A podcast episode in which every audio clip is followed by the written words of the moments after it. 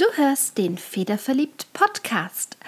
Heute geht es um meine drei liebsten Einsatzmöglichkeiten für Faux-Calligraphy. Wir erklären, was das überhaupt ist, wie es geht und wo dir diese ganz spezielle Art des Letterings besonders gut helfen kann. Viel Spaß dabei!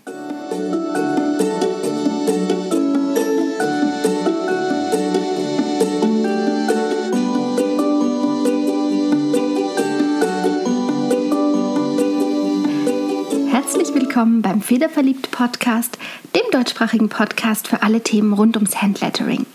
Du bist hier richtig, wenn du Schönschreiber bist, Brushpen verrückt und Kalligraph.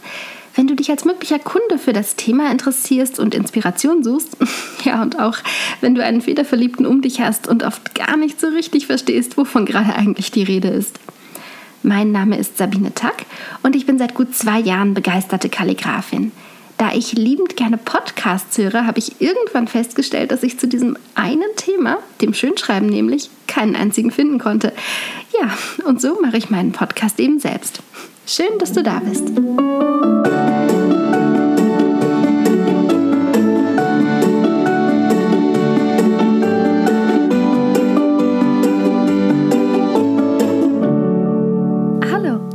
Um Calligraphy soll es heute also gehen falsche Kalligrafie, also geschummelte Kalligrafie, habe ich auch schon mal gelesen. Und es gibt einige Bereiche, wo das wahnsinnig sinnvoll ist, diese, ja, diese spezielle Art, diese Variante des Letterings einzusetzen. Und genau darum geht es heute. Ich habe nämlich festgestellt, dass ich so ja einige Lieblingsvarianten habe, das zu nutzen und die wollte ich gerne mit dir teilen. Was ist Focalligraphy? Das ist ganz grob gesagt eine schnelle und ziemlich einfache Art, Schriften zu erstellen, zu schreiben, die so aussehen, als seien sie kalligrafiert. Und genau das ist auch der Punkt. Die sehen nur so aus, als wären sie kalligrafiert worden oder mit Brushlettering gestaltet. Das sind sie aber nicht. Und das ist auch der Grund, warum ich immer mal wieder in den letzten Jahren über einzelne Kommentare auf Seiten oder in Foren gestolpert bin, ja, wo die Folk Calligraphy eher so ein bisschen kontrovers besprochen wurde. Also es scheint einfach Leute auf dieser Welt zu geben, die der Meinung sind, was nicht mit einer Feder, einem Pinsel oder einem Brushpen geschrieben wurde, ja, das ist irgendwie nicht richtig und zählt nicht und ist falsch. Und ähm, ich kann dem gar nicht zustimmen. Ich habe auch bisher noch keinen anderen Kalligraphen gefunden, der wirklich gut kalligrafieren kann, der dem zustimmt.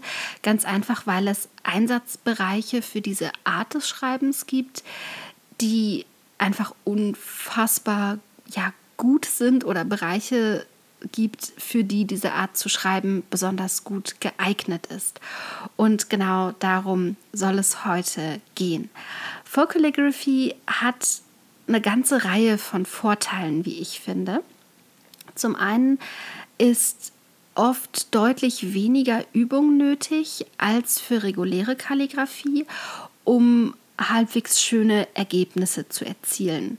Das heißt, Anfänger sind nicht so schnell frustriert, ähm, ja, wie das beim Schreiben gerade mit der Feder der Fall ist. Aber auch Brushpens können ja am Anfang ziemlich widerspenstig sein. Und da ist die Full Calligraphy vielleicht eine schöne Ergänzung für Leute, die gerade anfangen und einfach mal ein Ergebnis sehen wollen.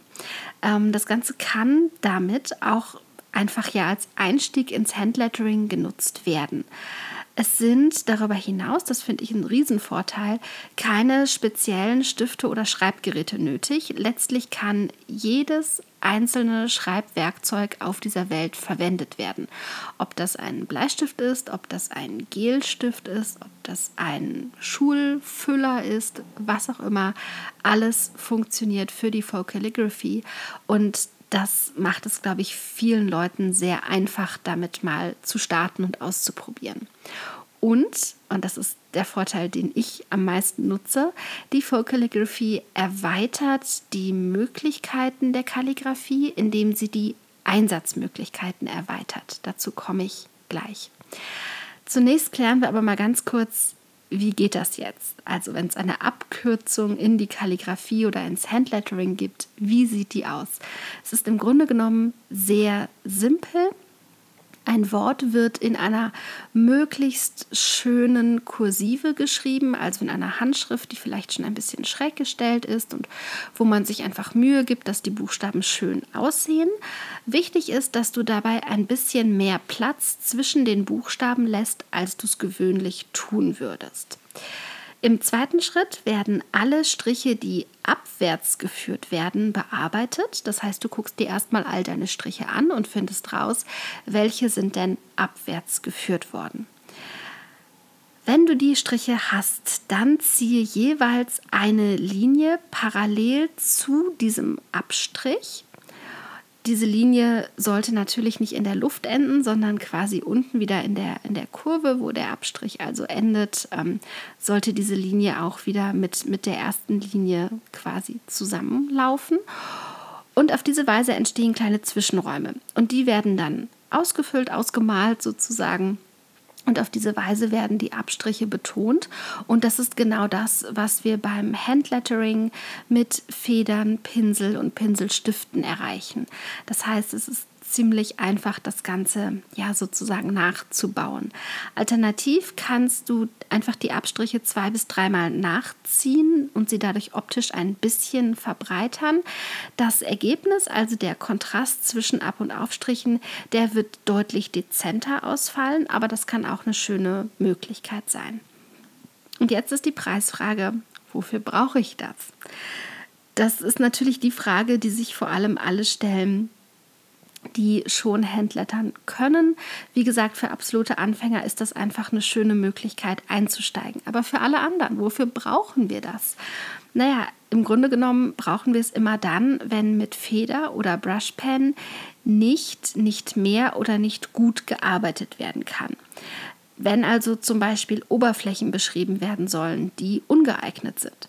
Oft könnte man in den Fällen alternativ noch mit einem Pinsel arbeiten. Ich habe aber festgestellt, dass das Ergebnis häufig ja ein bisschen sauberer und ordentlicher aussieht, wenn es mit Focalligraphy gestaltet wurde. Und deswegen greife ich an solchen Stellen gerne darauf zurück. Was ich damit meine, ja, das wird vielleicht am einfachsten deutlich, wenn ich dir von meinen drei liebsten Einsatzmöglichkeiten erzähle, wie ja auch schon ähm, anfangs angedeutet. Zunächst mal mag ich die Focalligraphy, wenn ich große Schriftzüge gestalten will, wenn ich auf Holz schreibe, wenn ich auf Stoff schreibe.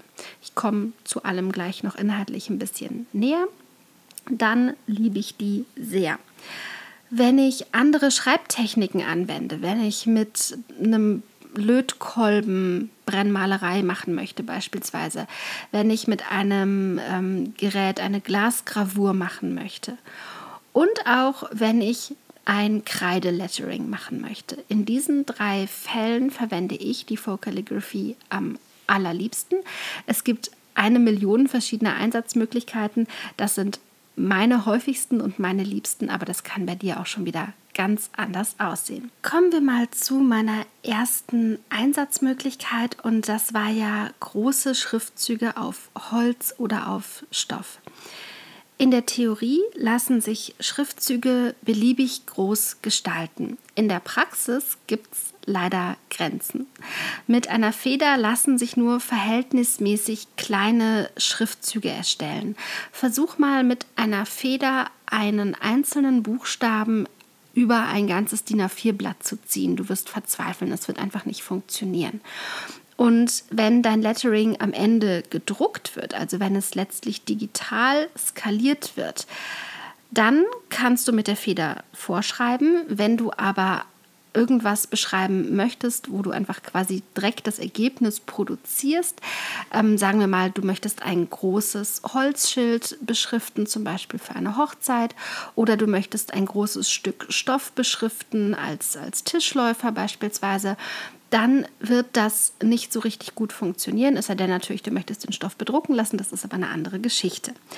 Und für diese Fälle, die ich gerade genannt habe, ist die Feder einfach komplett nicht geeignet. Zum einen, weil die Schrift nicht groß genug wird und zum anderen, dass Untergründe wie Holz oder Stoff nicht geeignet sind, um mit einer Feder beschrieben zu werden. Man kann gerade Holz ein bisschen vorbereiten, das kann dann schon mal funktionieren. Dann kommt uns aber wieder die Größe dazwischen, also große Holzschilder mit einer Feder können wir einfach nicht gestalten. Holz mit Brushpens zu beschreiben, ja, das kannst du machen, also einmal, wenn du den Brushpen wirklich nicht magst und schrotten möchtest, dann ist das eine super Möglichkeit. Ansonsten würde ich dir ganz dringend davon abraten, mit deinen Brushpens raue Untergründe bearbeiten zu wollen. Das überleben sie einfach nicht und am Ende geht es ihnen wirklich nicht gut. Und das ist ein bisschen schade, weil Brushpens, gerade die, die großen Brushpens, wie zum Beispiel die Tombos, die können schon ganz gut große Schriftbilder erzeugen. Also das Beispiel von gerade eben, einen einzelnen Buchstaben auf ein DIN A4-Papier zu bringen, ist mit denen kein Problem. Aber wie gesagt, der Untergrund macht uns an der Stelle einen Strich durch die Rechnung. Was du natürlich machen kannst, gerade wenn es um Holz geht, das wäre dir ja deine, deinen Schriftzug leicht vorzuschreiben und dann mit einem Pinsel zu arbeiten. Das würde funktionieren, wäre letztlich aber auch Folk Calligraphy, denn um in den Größen wirklich Auf- und Abschwünge hinzubekommen, müsstest du auch mit der Folk Calligraphy arbeiten. Auf den Untergründen, die ich gerade genannt habe, gerade auf Holz und auf Stoff, nehme ich am allerliebsten Marker, also Stifte, die über keine Brushspitze verfügen. Ich habe gerade schon erzählt, das würde nicht funktionieren, die aber für den Untergrund perfekt geeignet sind. Das heißt, an der Stelle, wenn ich weiß, ich habe einen Untergrund, der so ein bisschen ja schwierig sein könnte, dann schaue ich wirklich in allererster Linie danach, ist der Stift, mit dem ich auf diesem Untergrund schreiben möchte, für diesen Untergrund in irgendeiner Form geeignet und das wird sozusagen mein Hauptaugenmerk sein. Und dann kann ich ja mit den Stiften, egal ob es jetzt ein Stoffmalstift ist, ein Acrylmarker, vielleicht auch ein Kreidemarker, das kann auf Holz auch ganz schön aussehen, je nachdem, was man so macht. Ähm, dann kann ich eben mit der Folk Calligraphy das Ergebnis so erzielen, dass es nach Handlettering aussieht, vielleicht auch nach Kalligrafie aussieht, aber ich muss mir keine Gedanken um den Untergrund machen. Das heißt, das Material, das ich beschreibe, das bestimmt sozusagen den Stift, mit dem ich schreibe. Und das klappt am allerbesten. Und mit so Stiften, mit so Markern lässt sich dann eben auch wirklich großflächig arbeiten und lassen sich auch große Schriftzüge ganz gut erstellen. Was man auch machen kann, das äh, funktioniert ganz schön, ist mit so einem Marker vorschreiben, am besten in einer neutralen Farbe, wie zum Beispiel weiß, dann eben diese, diese Linien für die Folk Calligraphy einziehen und das Ganze dann mit einem Pinsel ausmalen. Das funktioniert auch ganz gut, ähm, gerade wenn man irgendwelche besonderen Farben verwenden möchte, die es eben in der Form dieser Marker nicht gibt, ist das eine ganz schöne Option. Wenn ich ganz andere Schraub Schreibtechniken verwenden möchte, also wenn ich mit einem Lötkolben auf Holz schreiben möchte. Wenn ich mit Hilfe von einer Gravurmaschine Glas oder Stein verzieren möchte oder wenn ich mit einem von beiden, das klappt nämlich mit beidem, ähm, Leder beschriften möchte, dann bin ich zwingend auf die Focalligraphy angewiesen, weil natürlich diese ja, Schreibgeräte, ich packe das mal so gedanklich in Anführungszeichen, denn so ein Brennkolben ist kein Schreibgerät und so ein, ein eine Gravurmaschine oder ein Gravuraufsatz. Das ist eben auch kein Schreibgerät. Ich verwende es nur in beiden Fällen äh, als solches. Ähm, die können natürlich keine Auf- und Abschwünge in irgendeiner Form unterscheiden. Das heißt, da bin ich einfach auf die Full Calligraphy angewiesen. Das wird anders nicht aussehen. Und das Gleiche gilt auch, wenn ich mit Kreide unterwegs bin. Wenn ich also eine Tafel beschriften möchte oder wenn ich auch gleich eine ganze Tafelwand beschriften möchte, ich kann da wirklich sehr großformatig werden, dann ist die Focalligraphy super geeignet. Du magst dich jetzt fragen, wieso, weshalb, warum? Denn wenn man Kreide bei den Abschwüngen ein bisschen stärker aufdrückt, schreibt sie ja also wird mehr, mehr Kreide, es gibt einen stärkeren Kreideabrieb. Das war das Wort, das ich suchte. Und die Schrift wird ja sozusagen dunkler, also weißer in dem Fall oder je nachdem, mit, mit welcher Farbe deine Kreide eben ausgestattet ist. Um, ähm, das kann man machen, das wird aber nur in der Nähe ganz gut wirken. Wenn du wirklich eine, eine Wirkung in deinem Schriftbild haben möchtest, ja, die, die toll aussieht, auch wenn man ein bisschen weiter weg steht, dann bist du auch hier auf die Focalligraphy angewiesen, weil du einfach diesen Unterschied zwischen Auf- und Abschwüngen besonders stark herausarbeiten möchtest und weil du gerade, wenn du Kreideletterings machst, auch einfach darauf achten möchtest, dass du sozusagen über jeden Strich vielleicht eh ein, zwei, dreimal drüber gehst, damit die Kreide richtig schön rauskommt auf diesem Tafeluntergrund und damit sozusagen deine Schrift dann sehr weiß ist oder wie gesagt, welche Farbe auch immer deine, deine Kreide hat. Du kannst für diese Art von Letterings natürlich auch Kreidemarker verwenden. Die sehen ein bisschen anders aus als die normale Kreide und das ist dann letztlich Geschmackssache, was du an der Stelle lieber verwenden möchtest. Es wird beides gut funktionieren, aber es braucht eben beides, auch die, die Focalligraphy, damit du diesen, diesen Effekt erzielen kannst. Das waren sie, meine drei liebsten Einsatzmöglichkeiten für Focalligraphy. Und vielleicht bist du jetzt ein bisschen verwirrt und denkst dir, Moment mal, sie hat doch am Anfang der Episode gesagt, dass Focalligraphy auch richtig gut geeignet ist für Anfänger. Und ja, ich muss zugeben, dass meine Einsatzmöglichkeiten schon voraussetzen, dass jemand ein bisschen Ahnung von Kalligrafie hat, dass jemand eine Idee hat, was er da macht. Also Kalligrafie, Handlettering von beidem müsste man für diese Dinge ein bisschen Ahnung haben.